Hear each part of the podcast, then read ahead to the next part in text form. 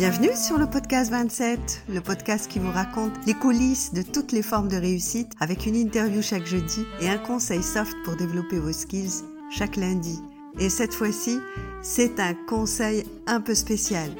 Le 10 décembre 2022 est une date historique pour le Maroc et pas seulement. Notre victoire contre le Portugal est une joie immense et une réussite exemplaire qui inspire bien au-delà de nos frontières. Nos lions nous ont démontré que travailler avec son cœur, ses jambes et sa tête peut soulever des montagnes et transformer l'impossible en réalité.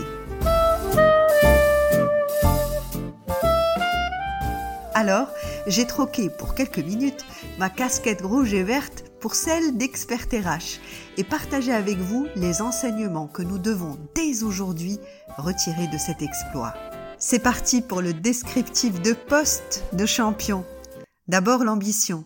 Ça ne s'arrête pas là. C'est ce qu'a dit le coach Regregi. Si vous visez seulement le fait de jouer la partie, vous jouerez cette partie. Mais si vous visez la coupe, vous vous rapprocherez de la perfection. Croire en soi, le coach Regregui a transmis la chose la plus précieuse qui soit à notre équipe, l'estime et la confiance en soi, et l'ambition sans complexe. Croyons aux compétences marocaines. Le monde entier le fait en ce moment. Alors à nous de prendre le relais pour nous dépasser. Malgré le temps de récupération court, des équipes adverses de haut niveau et des blessures, notre équipe, elle, s'est dépassée parce qu'elle croit à son objectif et qu'elle se donne les moyens pour cela avec une détermination exemplaire. Car il faut beaucoup d'efforts et d'entraînement pour déployer la stratégie du coach et être déterminé à progresser chaque jour loin des applaudissements des supporters. Et le faire sans ego. Notre équipe sait garder la tête froide, ce qui la rend encore plus attachante. La victoire des personnes qui savent rester humbles est toujours plus belle et admirée, n'est-ce pas? Et quand ces personnes savent travailler en équipe, en passant la balle au mieux placé pour marquer, ou encore en partageant les lauriers de la victoire avec un collègue comme ce qu'a fait Yassine Bounou, élu homme du match de ce quart de finale, et qui a partagé sa distinction avec Youssef El Nesri, alors le travail d'équipe devient une force indomptable. Au bureau, au lieu de s'approprier le travail de votre collègue ou collaborateur, valorisez-le et placez-le sous les feux de la rampe. Recrutez des personnes meilleures que vous et refusez la médiocrité.